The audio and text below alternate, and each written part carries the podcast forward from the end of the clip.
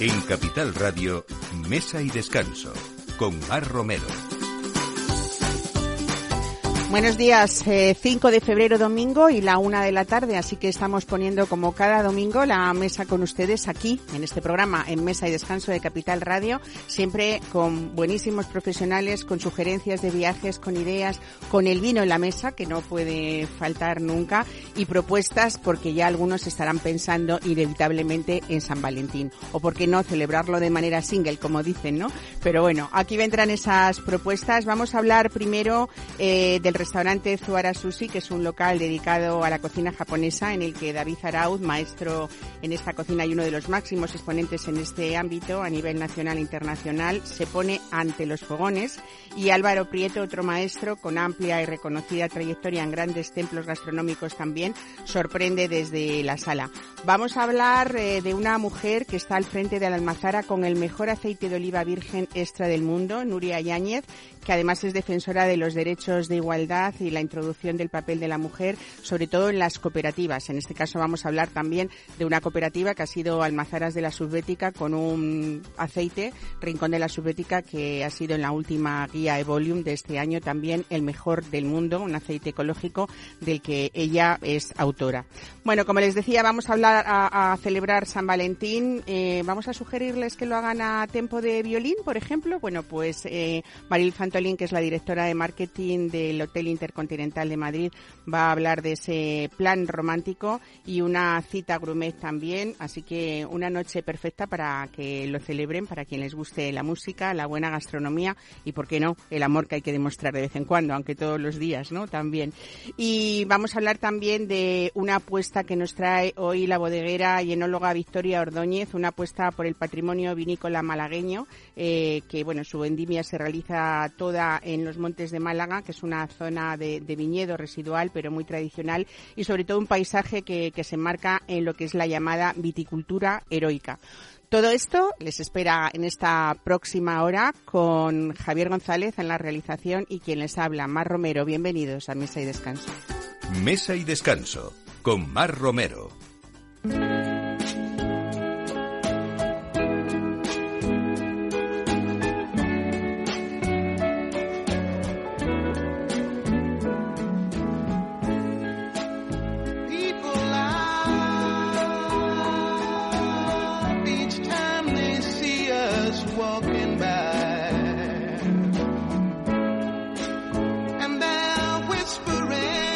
Bienvenidos a esta pareja, David Arauz y Álvaro Prieto. ¿Qué tal? Qué bien que estéis aquí hoy, ¿no? Para hablar de un proyecto muy bonito.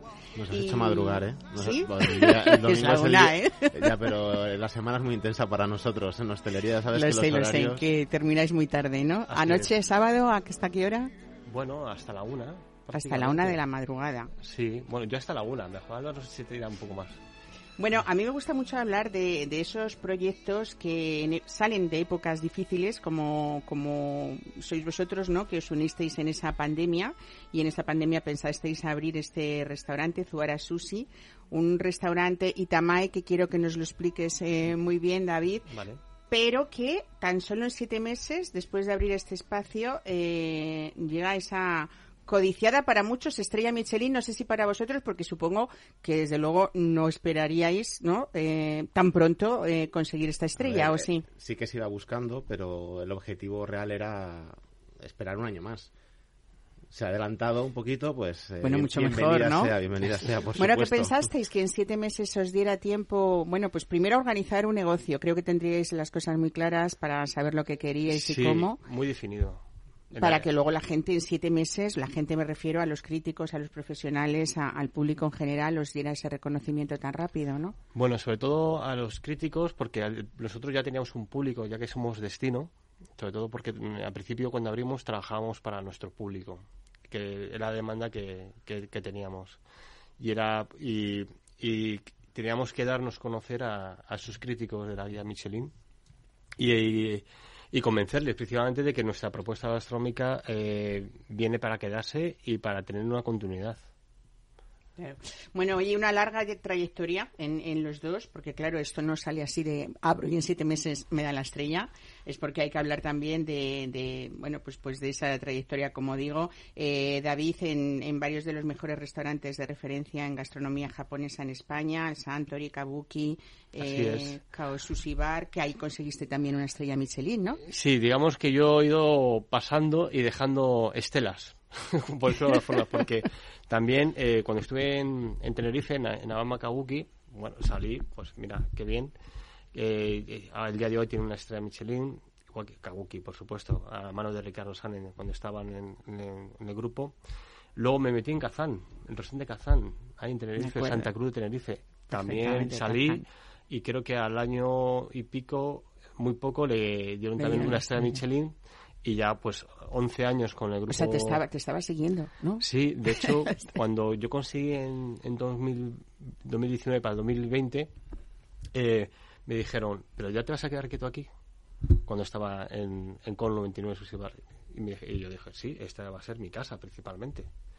Y fíjate, vino una pandemia y se lo llevo todo.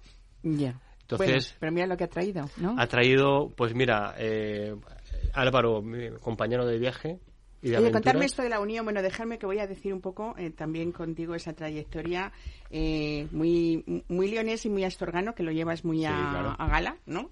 Y, bueno, pues, eh, por ejemplo, hay que hablar, fíjate, de ese restaurante hace ya años desaparecido que fue Vivaldi el León, pero... un referente... Un referente importante incluso de investigación, me acuerdo, de aquel garbanzo de Pico Pardal, ¿te acuerdas? que hacía cantidad de, de cosas eh, Carlos se llamaba, ¿no? De recuperación de producto. Y, bueno, pues eh, después con Arzaz, con Sergi Arola, en fin, en el Cruz Ayer también. eh, ¿cómo, ¿Cómo os unís? Bueno, os conocíais de antes, Nosotros cuéntame esto de la el, pareja. En el Hotel Abama de, Tenerife. Ajá. Él trabajaba en Kabuki, yo trabajaba en MB, en el restaurante Martín Berasategui. Y estábamos de punta a punta, porque el quien conozca el hotel es un hotel enorme, pero mm. bueno, coincidíamos de vez en cuando, nos contábamos nuestras penas y nuestras batallitas. Y bueno, después él dejó el hotel, yo lo dejé un tiempo después, él se vino a Madrid, yo vine a Madrid un tiempo después y bueno, manteníamos el contacto y una llamada en pandemia que me dijo, oye Álvaro, ¿por qué no, por qué no nos juntamos y empezamos a, mover ficha? Y bueno, fue una, una, bola de nieve que fue creciendo y ha derivado en, en lo que hoy es Zuara Sushi. Qué bueno. Pero te he de decir una cosa, tienes que ser amante de la cultura de la gastronomía japonesa. Y Álvaro lo es. Por dentro tiene un, japonés. ¿Sí?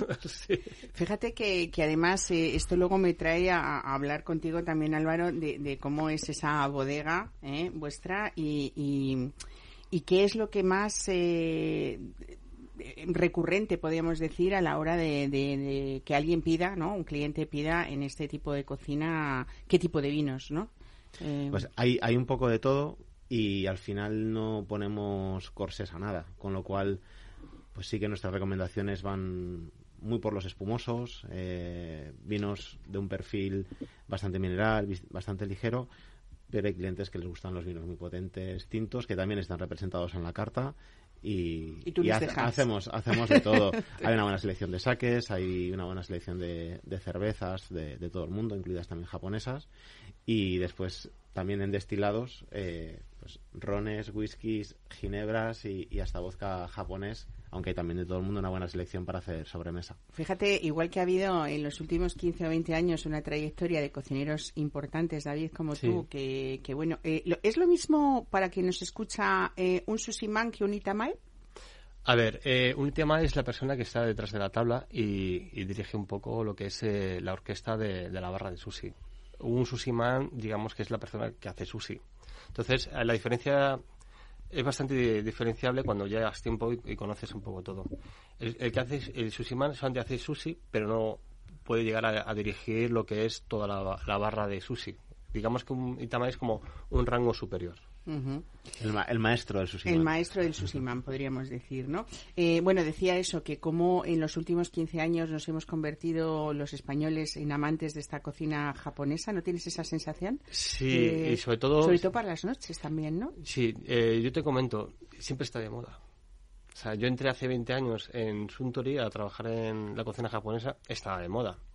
Yo entré en Kabuki, está de moda. He ido a 99, está de moda. O sea, yo no entiendo que sigue estando de moda. Yo creo que ya es cultural.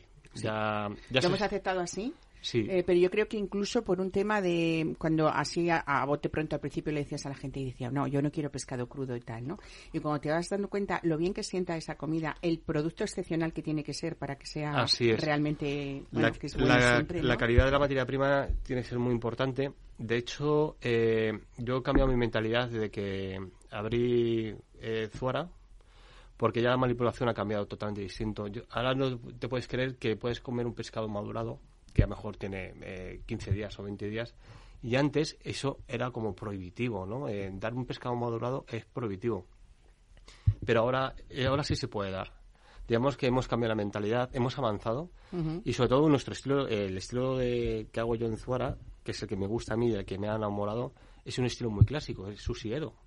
Entonces, en- yo intentamos en la barra de sushi eh, reproducir un poco esos sabores, esa manipulación, esos alazones, esos ahumados de aquel entonces, desde mi perspectiva, porque claro, yo en aquel entonces no vivía. Pero la intención es eso. eh, lo que, realmente lo que a mí me ha enamorado del concepto de barra omakase, eh, traerlo a, a mi local, a, a nuestro local, y reproducirlo intentando ser fiel a aquello que me enamoró. Bueno, siempre habéis dicho, tanto uno como otro, que quizá Zuara Sushi es ese sello más personal y más íntimo de cada uno de vosotros, ¿no? En cada una de vuestras parcelas. Sí, porque yo tengo mi parcela, que es la cocina, y Álvaro tiene su parcela con sus vinos y su metodología y, su, y cómo quiere desenvolverse durante, en, en la sala, la recepción del cliente, cómo el, el trato directo que tiene con ellos, aunque luego siempre el protagonismo va hacia la cocina. Bueno, cuando alguien como cliente va adaptándose a esa cocina, cada vez la solicita más, disfruta con ella, esto se convierte al final en que también acepta esa compañía de, los saques, como tú decías. Eh, cada vez hay más subilleres expertos en España en saques, buenísimos catadores. Hay un mundo increíble, tanto casi, no sé, que tú que eres un experto también, lógicamente, en vino, Álvaro, pero igual los hay secos, los hay afrutados, los hay... Y, y lo hemos adaptado muy bien, o sea, lo hemos interiorizado muy bien para compaginarlo con esta sí comida, que, ¿no? sí que es muy complejo y, y lo asociamos solo a comida japonesa, pero hay algunos platos de comida tradicional española donde algunos saques combinan también muy bien. Igual, igual, igual que a los japoneses han aceptado mucho el, el El vino, vino. que es totalmente occidental, pues eh, hay, hay algunos saques que tienen un punto ligeramente dulce que van muy bien con el jamón, que hacerse el contrapunto con, con el salino. Y, y es una vida un poquito más neutra, con los matices más sutiles, que dan mucho protagonismo a la comida. Entonces, yo creo que ahí radica sobre todo la, la versatilidad de- del saque. Bueno, eh, vamos a decir dónde estáis. Estáis en la calle Pensamiento 28, que fue también el primer, el segundo establecimiento que tuvo David Muñoz de Diverso y donde consiguió alguna estrella también. Así o sea es. que estabais ahí como dirigidos por la varita mágica. y eh, contadme un poco, porque habéis desarrollado una barra con, con un espacio suficiente como para, para dar mucha comodidad, pero un aforo que es solo para, para, Para 12, 12 personas, personas, ¿no? Más un sí, privado que tenéis de Así, 7. de siete. O sea que hay que, que espabilarse para hacer reservas, ¿no? sí, Porque antes comentabas lo de. San Valentín y San Valentín me temo que ya está, ya. está cubierto. Claro. Ya está cubierto, pero sí, al final la idea es que mm, el protagonista es el, es el cliente, es el que va a disfrutar. Entonces se ha pensado un espacio donde el cliente esté cómodo, con una, una zona de lobby de, de recepción y después la, la barra es bastante amplia si nos comparamos con muchas barras japonesas, pero al final sí que es cierto que a algunos clientes les, les choca ese concepto de, de comer en la barra, pero que al final es lo más normal del mundo, que todos nos tomamos el café en el bar de la esquina, nos tomamos un pincho de tortilla y vamos a tomarnos eh, un bocadillo y hablamos con el de al lado, comentamos la portada del, del periódico. Y Sí. es, es algo muy habitual en nuestra cultura, pero en el momento que pasamos la barrera a que es un De restaurante, que es un restaurante y es una cena, es como con, otra persona sí, pero si Sí. somos ya tres o cuatro, nos bueno, cuesta más. La barra, la barra tiene dos esquinas, entonces sí que es cierto que eh, Da pie a que da podamos pie a- conversar, intentamos ubicar a, a esta gente siempre en, en las esquinas. Oye, el espacio privado de, de siete personas tiene además el valor añadido de poder disfrutar de ese servicio de, de- de- en exclusiva de ti, ¿no? ¿O A ver, eh, lo que hacemos, a ver, se puede coger de dos formas. Uno es eh, bajo contratación de un chef que perfectamente le pueda dar el servicio de, de barra en el privado, porque lo hemos preparado para eso. o como una mesa privada, donde, donde quieren tener su espacio íntimo y lo que pasa que es un paso que tenemos nosotros hacia la barra de sushi, lo cual no, no ve movernos. Solamente no ve movernos, pero eso ya depende de ellos, si quieren eh, interactuar con nosotros o directamente quieren esa privacidad. Bueno, el servicio Macase, que lógicamente es muy popular en Japón, pero que actualmente también alcanza niveles importantes en ciudades como Nueva York, Londres o París, y por qué no vamos a y Madrid primero ¿eh? que nosotros somos una ciudad tan cosmopolita o más o yo no sé si vosotros tenéis esa sensación en los últimos tres o cuatro años no solamente que antes éramos una ciudad muy gastronómica sino que nos hemos convertido yo creo que en prioritarios si nos comparamos con otras ciudades europeas no yo pienso que sí porque realmente eh, lo foráneo en Madrid viene para quedarse. O sea, es increíble, pero tenemos un poder de adaptación de todo lo que viene de fuera con buen gusto que viene, que viene para quedarse. Y, nos, y la, la sociedad madrileña acepta con buen criterio este tipo de conceptos. Que yo a veces me quejo porque eh, ellos demandan siempre, eh, si tienes un buen producto, es que aquí yo tengo una lucha muy personal, ¿vale? Si tienes un buen producto, eh, manipulación mínima. Lo justo, simplemente para darle un buen gusto a lo que estás haciendo. No, porque rock and roll no sabe, a mí me han venido clientes en, pidiéndome rock and roll y con sabores fuertes, matices eh, personales muy característicos de otros de otras culturas, de otras cocinas que yo no, no lo puedo integrar en mi cocina. Porque en realidad tu estilo, que es tu estilo propio, lo que manda un poco quizá podríamos definirlo como ese el equilibrio y ese respeto extremo que tienes tú por el producto, ¿no? Sí, eh, principalmente al ser una barra de sushi, eh, la manipulación eh, lo es todo. Simplemente intentamos sacar el máximo potencial al, producto que, que estamos trabajando en ese momento. Bueno, pues con ese servicio omakase que decía, que significa literalmente que nos tenemos que dejar seducir por, por el Itamae, en este caso David, ¿no? Y ahí el formato se define, ¿cómo lo tenéis? ¿Dos únicos menús a elegir o cómo se hace ahora? Hay un menú, pero hay un menú que se puede ampliar. Entonces, eh, nosotros proponemos eh, algunas opciones cuando el cliente hace, hace la reserva eh, donde pueden escoger o no ampliar el menú y después tienen la opción también de, una vez que estemos allí, pues hablar con, con David y, buscar algunos bocados en función también de, productos que, hayan recibido en ese día. ¿Cuántos pases tenemos más o menos? Pues eh, esto puede variar mucho, pero para el menú de hoy, hoy, o sea, hoy no, perdón, el de el que tuvimos eh, ayer. por la noche eran cinco entrantes y once pases de, de sushi, si no me equivoco, además del postre.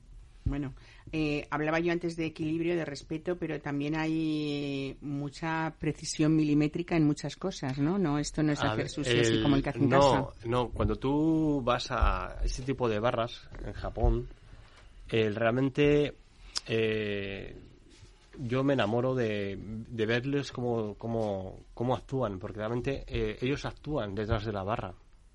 ¿Sabes? Son, tienen unas coreografías ya eh, estudiadas de cómo manejar el producto, cómo presentar el plato, no rozando al teatro, ¿sabes? Eh, kabuki, ¿no?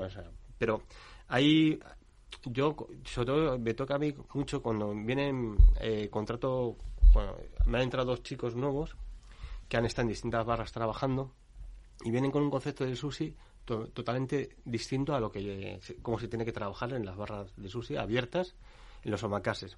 Entonces no entienden que hay cosas que no se pueden hacer. Y, y, tienen que dar un paso para atrás y estar detrás tuya mirando. Entonces ahí es cuando aprendes realmente cuando dices, no, no, es que cuando yo empecé a hacer sushi delante del cliente tardé un año o dos años. Y, y ahí te das cuenta de... ¿Hay cosas que no se pueden hacer, como podríamos decir algo?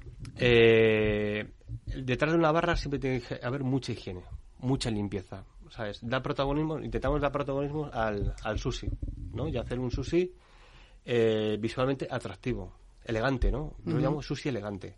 Entonces, tú tienes que darle toda esa elegancia al bocado que, que estás representando en ese momento. Entonces, todo lo que hay alrededor estorba. ¿Sabes? No puedes dejar nada por medio. Entonces tienes que estar continuamente limpiando la tabla. Impecable. sí, impecable para que visualmente la persona que está sentada delante se enamore de ti. Literalmente. Bueno, yo creo que es fácil, ¿eh? Si con esta este planteamiento de gastronómico y sobre todo... Creo yo que hay una llamada de su novia ahora. Ah, con sí. sí, sí. Acabo de decir, ¿no? no, decía que, que era ponerte en manos de David, pero también hay que ponerse en manos de Alora porque de Álvaro porque tus maridajes ahí, pues como hemos dicho antes, una cuidada selección de vinos, de champán. Oye, qué bien van los espumosos, ¿no? Hemos hablado de los saques. ¿Los generosos qué tal con, con, eh, con los... con la, con la el sushi? Con el sushi, con cocina con el japonesa. sushi yo no soy muy partidario, pero sí que con ciertos platos de, de cocina tienen mucho más, mucho más juego. Sí que es cierto que el maridaje también lo dejamos muy abierto. Sí que es cierto que en otros sitios donde he trabajado he apostado mucho por, por el maridaje y ahora pues lo dejamos de una forma totalmente abierta al cliente. Hay una opción muy amplia de saques, de blancos, de tintos por copas y lo vamos improvisando sobre la marcha porque al final la cadencia del servicio lleva un, lleva un ritmo que implica que hay gente que bebe más rápido y hay gente que bebe menos. Entonces, eh, obligar a una persona que se tome una copa cuando a lo mejor no le apetece y, y el hecho de ser un restaurante tan pequeño, solo 12 personas, nos da pie a poder personalizarlo en, en cada momento con cada cliente. Y podemos tener una mesa de cuatro donde haya tres personas haciendo su maridaje bebiendo tres cosas totalmente diferentes, porque a lo mejor uno solo bebe blanco, a lo mejor otro solo bebe tinto y otra persona mm, ya te marca al principio que solo se va a tomar cuatro copas de vino.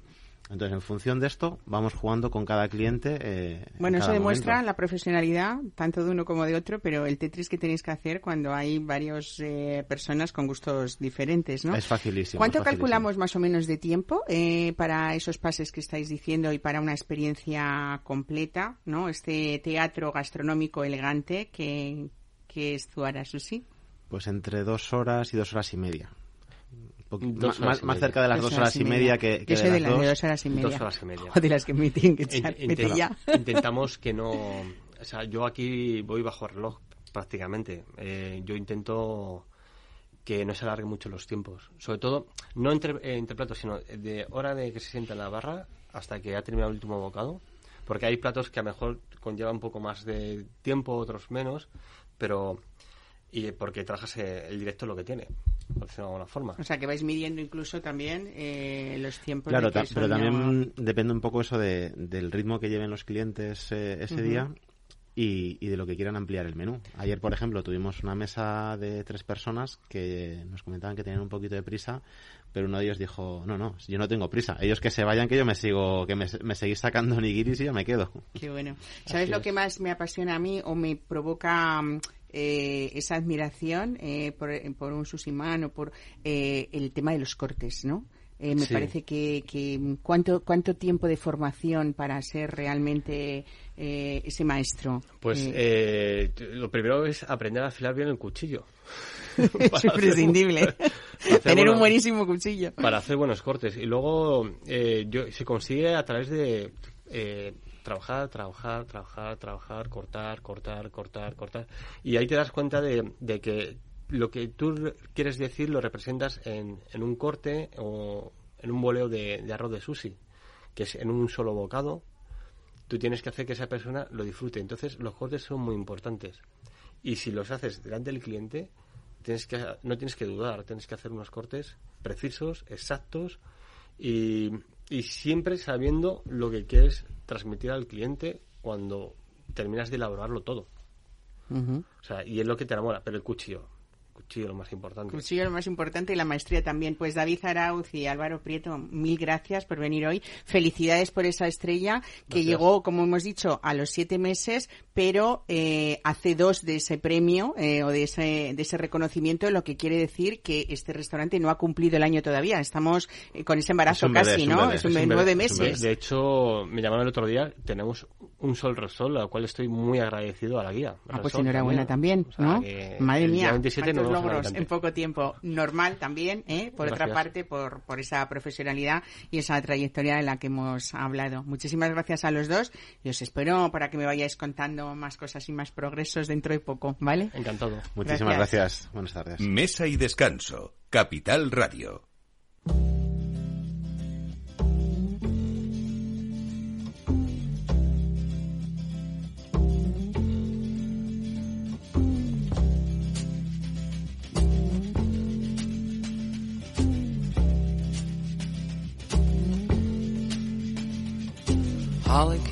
Miami, FLA.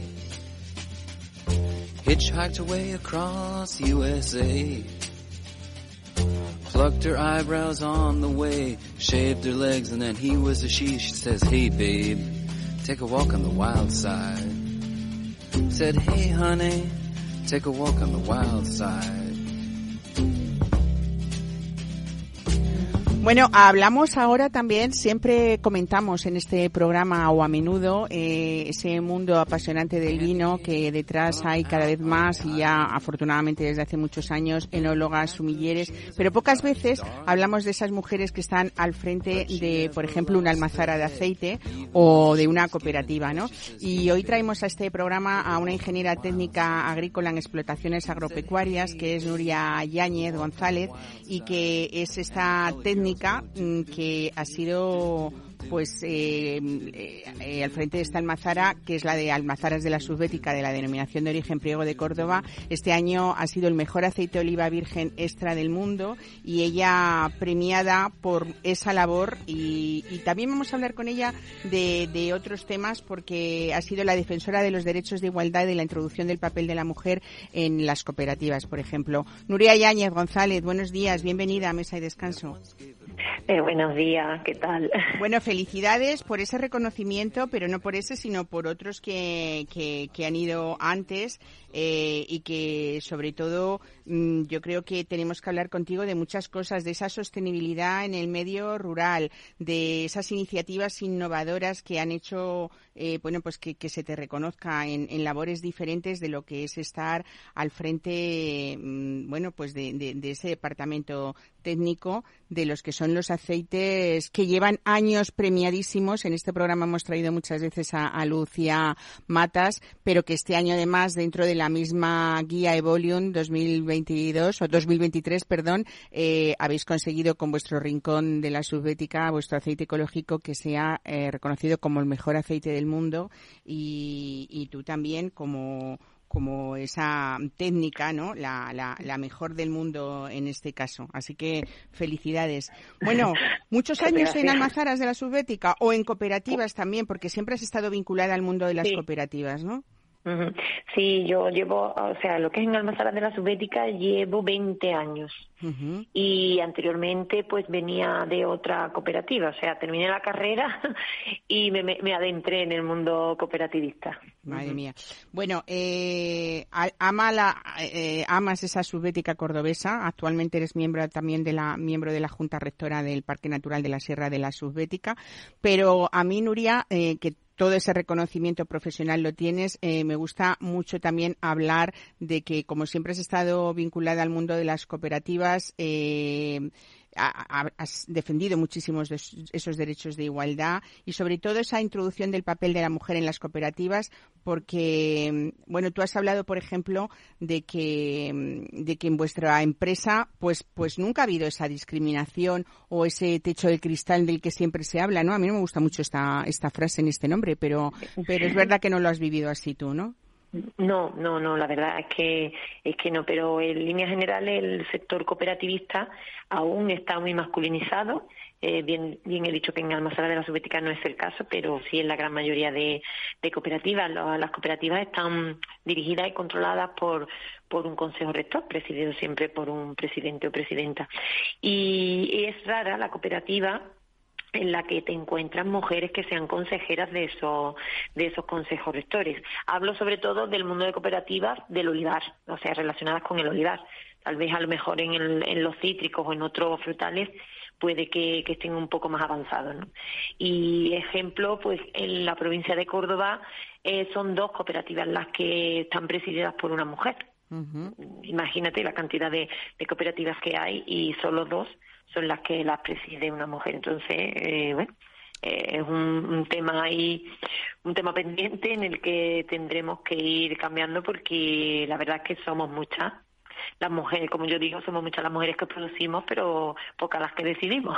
Bueno, como prueba, en este caso del que hablamos, la cooperativa de almazaras de la Subbética ha recibido premios de igualdad por parte del Ministerio de Agricultura, Pesca y Alimentación y de la Diputación de Córdoba, porque sois la primera cooperativa también que se unió a los principios de igualdad de la ONU, ¿no? Sí, de esto ya hace ya hace años en el que todavía no se hablaba, ¿no? De, la palabra igualdad, porque no no hace mucho ¿eh? que se habla de, de esta de este tema. Eh, yo eh, llevo aquí 20 años y pueden ser 10 años, ¿no? Aproximadamente en el que ya como que nos hemos puesto un poco más la, las pilas en este en, este tema y sí, efectivamente, bueno, pues por nuestros granitos de arena que vamos poniendo día a día hemos tenido esos esos premios a nivel nacional, andaluz y, y, de, la, de la provincia de Córdoba. Bueno, es verdad también, eh, Nuria, que en el medio rural hay muchísimas mujeres que llevan más la carga de esas personas mayores o del cuidado de los niños y estáis mejorando sobre todo ese tema de la conciliación porque incluso habéis acortado la jornada, ¿no? Sí, mm, ojo, en parte las mujeres tenemos mucha culpa porque siempre llevamos la mochila. Eso es, se da por hecho, ¿verdad? Claro. Sí, Sí, sí, sí, en el que al padre o a la madre lo tiene que cuidar la hija y a los hijos los tiene que cuidar la madre. Entonces mucha culpa la tenemos la tenemos nosotras. Y, bueno, aquí en Almazara, pues vamos, recientemente ya llevamos un tiempo en el que hemos reducido la jornada, no reducido en horas, pero sí en tener menos tiempo en la hora de la comida para, para salir antes y así poder poder disfrutar de la, de la vida familiar. ¿no? Bueno, esa intención que he leído de poner en marcha iniciativas como una guardería para que las madres cooperativistas puedan dejar a sus hijos y, estar más tranquilas mientras participan en asambleas por la tarde, pues también no está mal, ¿no? Sí, porque ten en cuenta que la, la asamblea normalmente la mujer delega, porque en Almazara un 30 y, no, un 42% son socias o sea, estamos por encima de la media. Eh, la media nacional está en torno a un, a un 30% o algo menos. Entonces, pero no todo, no todo ese 42% viene a las asambleas a, a votar, porque nosotros tenemos una asamblea anual y no vienen. ¿Por qué? Pues, pues delegan el voto o en el marido, que es lo normal, o que se ve, o en el hijo, mm, pero ellas no suelen venir por, por todo esto, ¿no? Por, por tener hijos, porque suelen hacerse o los fines de semana y, y, claro, pues la mujer no se puede permitir el lujo de ir a una asamblea. Y bueno, pues se nos ha ocurrido que tal vez el montar un sistema de guardería durante con lo que lo que dure la asamblea pues puede fomentar a que a que vengan a que vengan más mujeres, más socias de la, de la cooperativa. Bueno, estamos contando todo esto a nuestros oyentes, eh, Nuria, porque tú gestionas no solamente ese área de sostenibilidad en la empresa, porque abarcas también esa sostenibilidad social, medioambiental y sobre todo de calidad alimentaria también. Me encanta hablar de proyectos sociales como el que has impulsado tú también, que es Botellas con Alma, que ahí recaudáis fondos para la investigación contra la leucemia infantil. Y cuéntame también ese proyecto sostenible medioambiental que es Un Nacimiento, un Olivo. Sí, bueno, pues el proyecto Un Nacimiento, un Olivo surge de la mano de la Fundación Sabia, de la cual nosotros somos patronos, que es una fundación que, que, cuida por y para y protege al medio, al medio rural, a las generaciones futuras y al medio ambiente. Y, y bueno, pues dijimos, ¿por qué no montar un nacimiento, un olivo, de manera que por cada hijo o hija de un socio de Almazara de la Subética que nazca en el año que estemos, ¿no? En el año, en este caso en el año 2023, pues una vez al año hacemos un encuentro de esas familias y eh, plantan un olivo, un olivo que llevará una placa con el nombre de la niña o del niño y con la fecha de nacimiento y además pues lo registramos en un libro en el cual pues ahí iremos escribiendo mm, el día a día de la, de la vida de ese niño para que esté vinculado al olivar y a su entorno rural. Además hemos querido hacer una apuesta por la denominación de origen Pliego de Córdoba, de manera que la variedad autóctona de la zona, que es la variedad picuda, pues plantar que esos olivos sean de la variedad picuda para un poco para apoyar eh, el que esta variedad no, no desaparezca.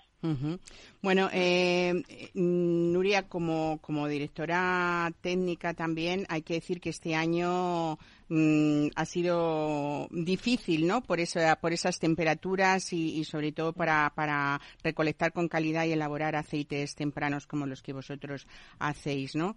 Eh, ha habido mucho menos fruto por eso, ¿no? Sí, tenemos eh, tenemos una producción aproximadamente de un 60% de la de la de la campaña pasada, un fruto más pequeño con menos con menos cantidad de aceite, por lo tanto para extraer un kilo de aceite necesitamos más kilos de fruto y un año muy muy complicado, calidades no, no medianamente. Eh, al principio nos ha costado mucho trabajo para sacar nuestros aceites de principio de campaña, pues hemos tenido que buscar muchas parcelas, muchas aceitunas, patearnos mucho el campo para, para poder obtener esa excelencia, ¿no? Que, tienen siempre vuestros aceites, desde luego. pues eh, nada, eh, Nuria Yáñez González, muchas felicidades para que, sobre todo, y mucha fuerza para que disfrutes ese, ese premio, ese galardón que, te reconoce como la mejor mujer productora del mundo este año en los Evolium Awards 2022 y también ese premio Francisco Núñez de Prado por tu trayectoria profesional, por esa defensa y ese fomento de la producción ecológica. Así que toda la fuerza para, para que sigas haciendo esas cosas también y sobre todo para que sigas esa, esa defensa del papel de la, de la mujer en las cooperativas. Muchísimas gracias. un saludo. Gracias. Y esto simple, el posicionar a la mujer en el sector de que somos muchas las mujeres que estamos en el sector del aceite. Desde luego. Un saludo y buen fin de semana. Hasta luego. En Capital Radio, Mesa y Descanso, con Mar Romero. Birds flying high, you know how I feel. Sun in the sky, you know how I feel. Reeds drifting on by, you know how I feel. It's a new dawn, it's a new day, it's a new life. Yeah, it's a new dawn, it's a new day, it's a new life. For me, yes.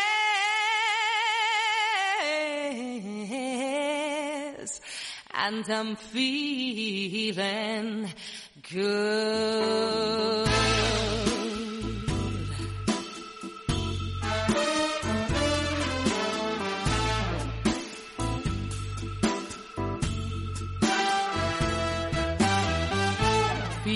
in the sea. You know how I feel.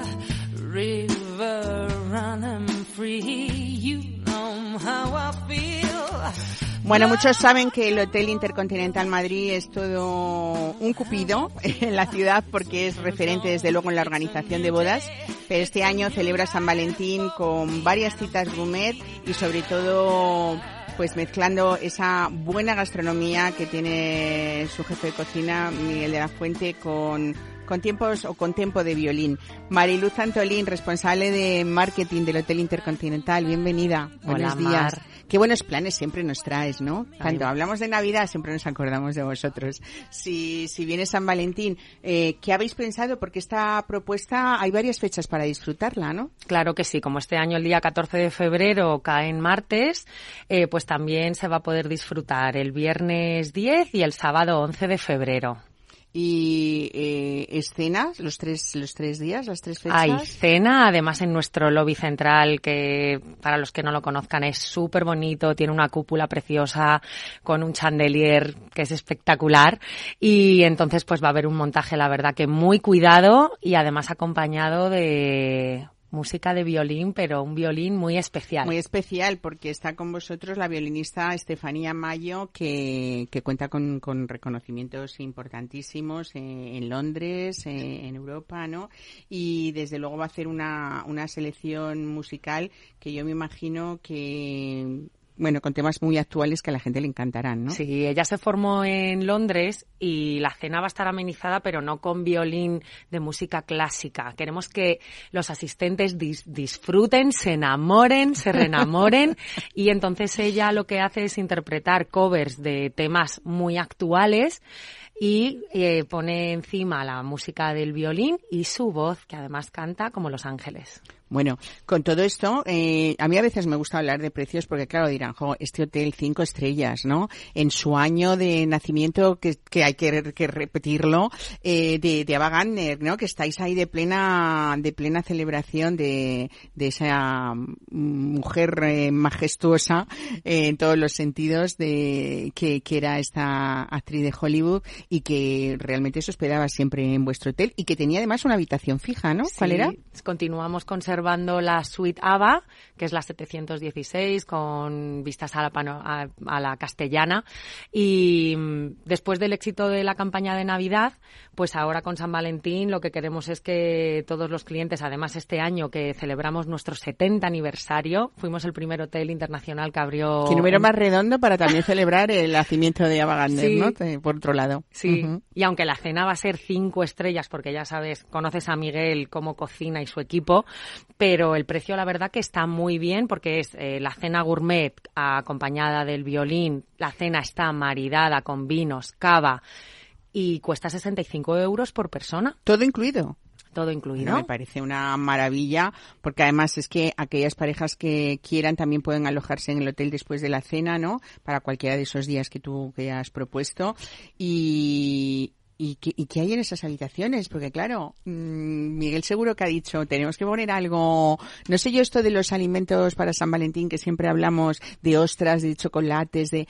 Eh, pero no sé si esto es cierto, ¿no? Quiero decir, eh, si hay algo que, que lo... Pero sí que tiene mucho eh, de imaginación y que siempre nos acordamos de cosas muy especiales para estos días, ¿no? Sí, hombre, en el menú nosotros pues siempre intentamos eh, incluir pues eh, alimentos que sean rojos, el chocolate no puede faltar, entonces por ejemplo pues el entrante es un bombó de foie y pasión, Eh, luego hay una crema terciopelada de zanahorias con naranja y agua de rosas, Este es, el- bueno, qué menú. A ver, sigue, continúa. el plato del aguachile que es con láminas de vieiras y pétalos de flores que es súper bonito también y es delicioso. Y luego el solomillo que tiene forma de corazón, porque en Intercontinental... Con guindas y claro, pasión, ¿no? Madre Solamente mía. utilizamos los corazones de los solomillos, lo mejor. Qué bueno. Y, y de postre, chocolate. Un mousse de dos chocolates y todo maridado pues con bodegas de primer nivel, que, que va a ser una maravilla. Y luego en la, en la habitación, para aquellas parejas que, que sean más románticas y les apetezca pues hacer un regalo y pasar la noche en nuestro hotel, eh, sí que les incluimos unas fresas con chocolate que sí, que sí, que sí que ayudan a tener una noche más romántica. Bueno, después les espera un espectacular desayuno buffet, ¿no? En el restaurante El Jardín, que eso es una maravilla. Yo quiero, quiero decir que siempre en la cocina de Miguel, eh, si hay algo, por supuesto, esas técnicas fabulosas y, cómo trata el producto, pero me encanta lo visual de los platos de él, ¿no? Porque siempre son muy visuales. Me imagino ahora que siempre derrocha imaginación en cada tema que vosotros hacéis o en, en cada acontecimiento temático, por decirlo de alguna manera, eh, siempre tiene mucho que ver. Hay siempre una investigación detrás de, de cada cosa que, que planeáis. Siempre. Eh, pero me imagino que con esa vistosidad que te digo que siempre es su cocina así, eh, ahora en San Valentín, pues mucho más, ¿no? Claro que sí. Queremos que lo disfruten muchísimo todos los asistentes y el plato tiene que estar exquisito, pero también tiene que ser bonito y acorde a una fecha tan especial como es el Día de los Enamorados. Bueno, fíjate que me encanta cómo hace Intercontinental porque siempre piensa en las familias que tienen niños, ¿no? Eh, porque dice, bueno, claro, los días de los enamorados, pero tanto en Navidades como, como en una celebración como esta, os acordáis de ellos porque eh, los niños, por ejemplo, de 0 a 3 años está- eh, es- eh, pueden ir sin cargo alguno, Sí. ¿no?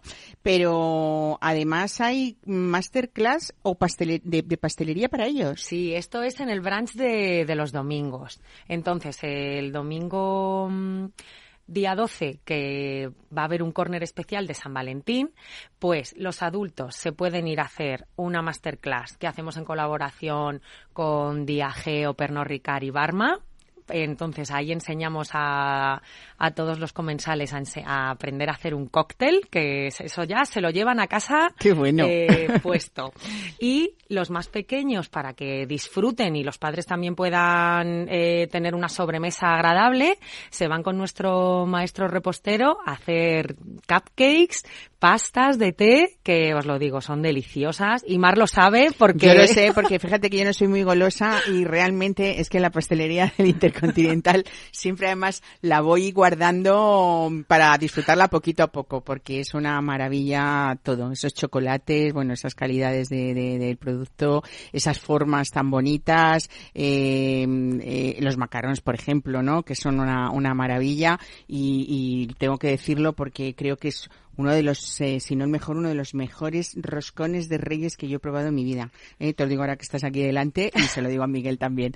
Así que, pues, eh, Mariluz Antolín, muchísimas gracias por traernos esta celebración tan bonita. Siempre es verdad que es romántica, eh, pero mezclar esa música con, con ese nivel de gastronomía y desde luego con esa atención para quien quiera quedarse en esas estancias tan especiales, pues yo creo que es un planazo y que además lo contamos hoy porque para que a la gente les dé les dé tiempo los que nos escuchan y quieran eh, reservar, pues que estén a tiempo todavía, que me, me imagino que lo estarán, ¿no? Por supuesto que sí. Muy bien. Pues muchísimas gracias. Y nada, a celebrar San Valentín. Tú también. ¿eh? Eso siempre. Mesa y descanso Gracias, Mar. con Mar Romero.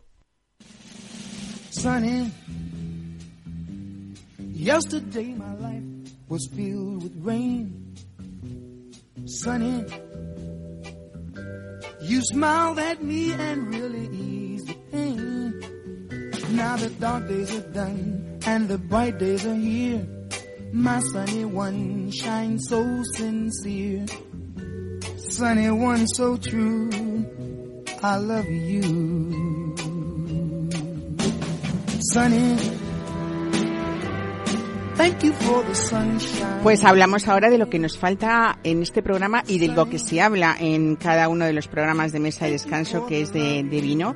Eh, vamos a hablar de ese proyecto en solitario que desde 2015 lleva a cabo Victoria Ordóñez en esos montes de Málaga, que como decíamos al principio del programa es una zona pues eh, de viñedo residual, pero muy tradicional y un paisaje que se enmarca desde luego en esa llamada viticultura heroica. Victoria Ordóñez, bienvenida. Qué bien Hola, tenerte en este estudio en, persona. ¿eh? Porque gracias a mí la verdad es que eh, no me gusta mucho hablar de vino por teléfono, ¿eh? me, me parece que el vino es como como más cercano y, y que bueno pues eh, es ese labor que, que hay que difundir desde de otra manera, ¿no? Bueno, una de las grandes labores que tú has hecho ha sido rescatar y difundir ese patrimonio enológico malagueño de los montes de Málaga y especialmente también de su uva más característica y endémica que es la Pedro Ximénez, eh, preser- preservando todo, su cultivo y su historia. ¿Cómo, cómo te Sí. planteaste hacer esta, esta defensa? Bueno, pues porque yo, bueno, estaba haciendo vinos en otra zona en Málaga, eh, bueno, tiene dos denominaciones de origen, eh, que es la denominación de origen Málaga y la denominación de origen Sierra de Málaga, que básicamente se diferencian por la tipología de vinos, y cinco zonas de producción. Yo estaba produciendo en una de ellas, la Sarquía, y estaba estudiando, investigando sobre la historia del vino de Málaga. Hice, pues, eh, unos, creo que son grandes descubrimientos eh, que, mm, pues, por razones históricas se habían perdido, ¿no? Es una información que se ha ido perdiendo con el tiempo, pero hay mucha documentación, hay mucho escrito. Eh, pues eh, que, por ejemplo, la Pedro Ximénez eh, era la, es la uva malagueña por excelencia, que tú decías un perosimén y ya, bueno, porque perosimén es una denominación de origen exclusiva para Málaga. Tú decías un vino Málaga y te ponían un perosimén seco. Que la mayor producción de vinos, que hay además estudios del Ministerio de Agricultura hasta finales del 19, casi principios del 20, la mayor producción eran blancos secos. Eh, y que la zona de producción más importante, que más calidad ha dado, han sido los montes de Málaga, que es el conjunto montañoso que abraza la ciudad de Málaga, el puerto de Málaga, ¿no? Que Málaga, además, ha sido la zona, hasta el día de hoy, la zona con mayor densidad de viñedo del planeta. Sí, hasta el día de hoy. Históricamente, nadie ha superado la densidad de viña. Tenía Ujú. 113.000 hectáreas de viñedo plantado. Y, y, y además, a pesar de ese volumen, que también gran parte iba destinado a pasa, eh, a pesar de ese volumen, en vinos hacía las mejores calidades del mundo. Entonces, digo, voy a centrarme en, en recuperar los blancos secos de Pedro Simén de los Montes de Málaga. Toda la ecuación. Bueno, el resultado ha sido que en estos siete años, eh, Victoria, con tus hijos ha- te habéis posi- os habéis posicionado como, como un referente gracias a vuestros vinos serios y, y de alta gama que están presentes en las cartas de, de restaurantes con estrella Michelin de diferentes países del mundo, ¿no? Eh, yo creo que eso ha contribuido mucho a posicionar los vinos andaluces de calidad en esa alta restauración, ¿no? Siempre os ha, se os ha conocido por, por esos blancos y también por esos blancos dulces, pero en Victoria Ordóñez tenemos que hablar también de, de los tintos, ¿no? porque mm, yo creo que mm, no sé si estoy muy equivocada, eh, corrígeme si no, pero es verdad que dentro de los vinos andaluces, y ya hablo un poco en general, tenemos vinos como, como, como muy de bajo precio y otros de muy alto precio. Pero también hay que ver en qué condiciones y, y por qué, por ejemplo, tus tintos eh, tienen ese terruño de, un valor enológico enorme, no solamente por, por el suelo, sino por esa complejidad mineral que, que tiene donde lo ubicáis y sobre todo por la antigüedad de los viñedos también, ¿no, Victoria? Claro, a ver, en, en blancos, en blancos estamos hablando de, de cepa incluso prefiloxérica y cepa de hasta 300 años en blancos. En tinto, eh, la variedad eh, autóctona Rome no se vinificaba nunca, ahora se está hay bodegas que lo están empezando a vinificar. Se utilizaba mucho para para para dar color, para dar color ¿no? exactamente, los- para dar color a los blancos y oscurecerlos, pero eh, había lo que se, se vinificaba tinto, está recogido en la, en la obra de André Julien, de la obra del escritor francés, eh, de todos los viñedos conocidos del mundo, eh, los tintos de Málaga, pero se hacían a partir de la uva tin- tinta o hoy día reconocible como tintilla. Eh, esa uva desapareció con la filoxera. que es la tintilla de rota. Correcto, en, en, en Cádiz, En en, Cádiz. la zona se conoce como tintilla de rota, en Málaga se conocía como uva tinta. Y, y esa ha desaparecido, pero en los años 90, y ya estamos hablando de viñedos de unos 30 años o más, que es viñedo viejo, según la Unión Europea, eh, en, Andalucía se plantaron, hubo una campaña por parte de la Junta para eh, dar derecho de plantación para variedades foráneas. Eh, Cabernet Sauvignon, Petit Verdot, Syrah, Tempranillo, eso es lo que encontramos en los montes de Málaga. Que además han- se, se ha demostrado que están como muy a- se, se adaptaron fenomenal, ¿no? Súper adaptada porque tenemos un clima perfecto, porque tenemos frío, ahora tenemos nieve ahora en la, en la viña, que la, la- la gente en general piensa en Málaga como un sitio caliente, eh, pero estamos en, una- un conjunto montañoso que la altitud más frecuente son los 1000 metros y estamos, eh, las viñedos empiezan a partir de la cota de los 800. Entonces, eh, son viñedos fríos, pero tenemos el Mediterráneo enfrente, con suelos de 600 millones de años, de precámbrico, con todos los minerales, magma volcánico, fósiles marinos, porque es cima marina, es un, es un micro, es un terroir con un microclima muy especial y unos suelos muy particulares, que no se dan nada más que ahí. Y sobre todo con unas pendientes que llegan incluso Bueno, casi al 80%, Sí, ¿no? Que las pendientes que son brutales, porque además no tenemos terraza. Como, Claro, como en como Ribera Sacra, por ejemplo, que también es una viticultura heroica, pero no tiene nada que ver, ¿no? No Aquí es tiene todo nada mucho que más ver, escarpado. no tiene nada que ver. Esto es muy escarpado, pero no tiene terraza y entonces pues esto y es litosol, es todo roca madre, te, te, te caes como te descuides, te caes. Lo que quiere decir que todas las labores tienen que ser manuales. absolutamente todas. Ahí no entra ara- arado, es cava manual. Eso explica también un poco todo, todas estas condiciones que hemos contado, eh, lo especial de estos vinos, en este caso los tintos, que quien nos escuche dirá, bueno, ¿cómo se llaman los tintos de Victoria Ordóñez? Vamos a decirlo. Eh, Pues- uno es Martí Aguilar, ¿no? Sí, Martí Aguilar, por mi abuelo, muy vinculado a Madrid, por cierto, ese apellido, porque está conectado con, con su, el- su tutor y su tío que lo crió, que, que fue, que fundó la ciudad universitaria aquí de Madrid, eh, Martí Aguilar. Y bueno, Camarolos es nuestro Cabernet Sauvignon, Martí Aguilar es Petit Verdot, que claro, tiene unas condiciones, la Petit Verdot, climatológicas ideales para su desarrollo y su maduración. En blancos voladeros, la ola del melillero es, mm, es bastante, es muy conocida ya la marca, la marca la ola del melillero. Que también es el Petit Verdot, Syrah y Tempranillo con Pedro Ximénez. Martí Aguilar es un ensamblaje de Petit Verdot con Sierra y Tempranillo. 65% aproximadamente es Petit Verdot. Y, y Camarolos es 85% de Cabernet Sauvignon. Y ahora sacamos un Camarolo Syrah que es 100% Syrah. Bueno, hay un rosado espumoso que yo creo que da ese toque moderno de todas las referencias que, que tú tienes, que se llaman las olas de- del melillero también, que se elabora con Pedro Ximénez, con Petit Verdot, con Syrah y también Tempranillo, ¿no? De, el Tempranillo ese que usáis para, para el tinto Sí. de Martí Aguilar, ¿no? Sí. Eh, yo creo que mm, eh, es que tienes referencias que además eh, tus etiquetas son eh, bastante diferenciadoras en cualquier lugar que se encuentren porque me encantan todas, ¿no? Tienen un, un significado importante. Y luego elaboras, eh, Victoria, un, un verdejo con, mm, bajo la marca La Pasajera. Sí, pero ese Eso ya es, es rueda, es un proyecto que Diferente, no tiene sí nada que que ver, ¿no? conservé, que tenía y que he conservado eh, y que bueno que sí que tiene su demanda, lógicamente sigue manteniendo sus clientes, eh, pero estoy fundamentalmente centrada en, en, en esto. Eh, fíjate que ahora en, en Suiza, en junio, van a hacer una cata de vinos históricos de Málaga.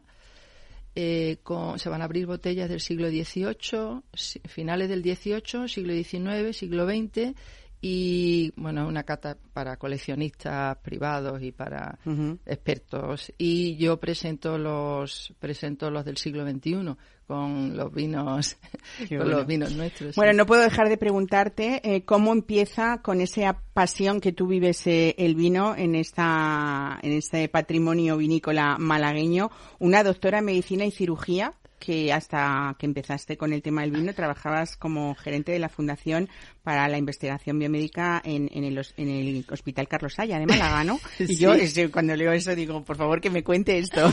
Esto es que tengo varias vidas. Eh, bueno, pues empecé mm, porque, bueno, me, me gusta mucho la historia, la historia de Málaga me parece que a- apasionante y entonces convencí a mi hermano para que montara una bodega en Málaga y yo le iba a ayudar. Eh, que es esta bodega de la Sarquía. Y entonces empecé a este, este proyecto y, y es que te absorbe. Y te Y luego, y te eh, el ¿qué mundo, pasa ¿no? con el mundo del vino y la gastronomía? Que es Que engancha, adictivo. total. Adictivo. Yo a los oyentes les aconsejo que se alejen. Porque el que se acerque va a ser para siempre. ¿no? Exactamente, solo como consumidores. Eh, y ya pues me llegué un, llegó un momento que tenía que decidir porque me absorbía tanto el trabajo de la bodega y es tan bonito porque está en medio de la naturaleza, la transformación del fruto en vino eh, y que decidí que tenía que optar y opté por, por el vino y ya no volví, no volví al hospital. Claro, bueno, eso Pero lo, me ha lo- lo quedado, entiendo, me ha quedado mucho, aplico muchas cosas. Bueno, eh, contigo y con esa Pedro Ximénez también, volviendo a esta uva de la que empezábamos a hablar en la conversación, creo que ha sido, eh, pues, eh, aparte de conocer a Dora, eh, una buena eh, comunicadora de esos vinos, los Mountain Wine, que, que los franceses denominaban vin de Málaga y que estaba entre los más reputados de, de Europa hace muchísimos siglos. O sea, que esas recuperaciones de la historia, Sí. de las variedades y, de to- y sobre todo esas zonas tan complicadas hacen que, que bueno, que hay, que hay que probar esos vinos de Victoria Ordóñez, ¿no? Sí. ¿Por cuál empezaríamos? sí. ¿Por un blanco seco o por Yo empezaría por un blanco seco, quizá la ola del melillero, eh, y luego el Cabernet Sauvignon está muy es muy fresco y muy tiene su Muy gastronómico, dicen muy también, sí, ¿no? son muy gastronómicos. Pues Victoria Ordóñez, eh, me quedaría contigo hablando eh, de tu bodega Mil Años, por Sí, cierto pero decir, vino, ¿eh? pero con un vino delante, por cierto decir que es la bodega que está justo en la ciudad de Málaga, al ladito del aeropuerto, y aquí les dejamos eh, con ese buen sabor de boca, busquen los vinos de Victoria Ordóñez y disfruten de lo que les queda del domingo. Nosotros la semana que viene volveremos aquí en Mesa y Descanso. Disfruten.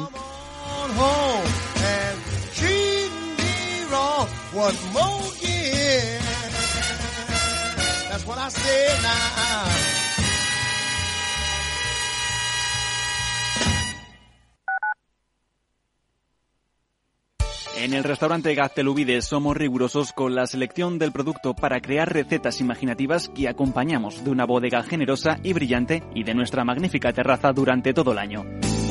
Restaurante Gaztelubide, carretera de La Coruña, kilómetro 12200, La Florida. Teléfono 91 372 8544. Una recomendación del programa gastronómico Mesa y Descanso. Esto te estás perdiendo si no escuchas a Rocío Arbiza en Mercado Abierto.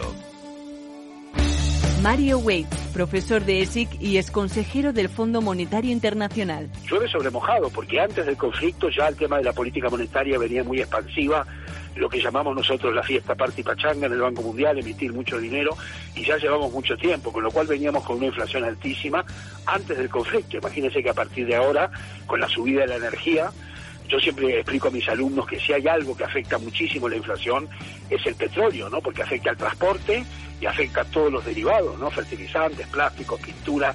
O sea que si sube el precio del pollo no pasa nada, pero si sube el precio del petróleo sí. Mercado Abierto con Rocío Arbiza. ¿Sabes cuál es el mejor dial para escuchar Capital Radio? Tu móvil. Ya tienes disponibles las versiones de iOS y Android de Capital Radio. Y si quieres escucharlas en tu coche, lo tienes muy fácil. Empareja el Bluetooth de tu coche con tu móvil o tableta, entra en la app de Capital Radio y ya lo tienes. Escucha Capital Radio en digital. Y si te preguntan qué escuchas, no lo dudes. Capital Radio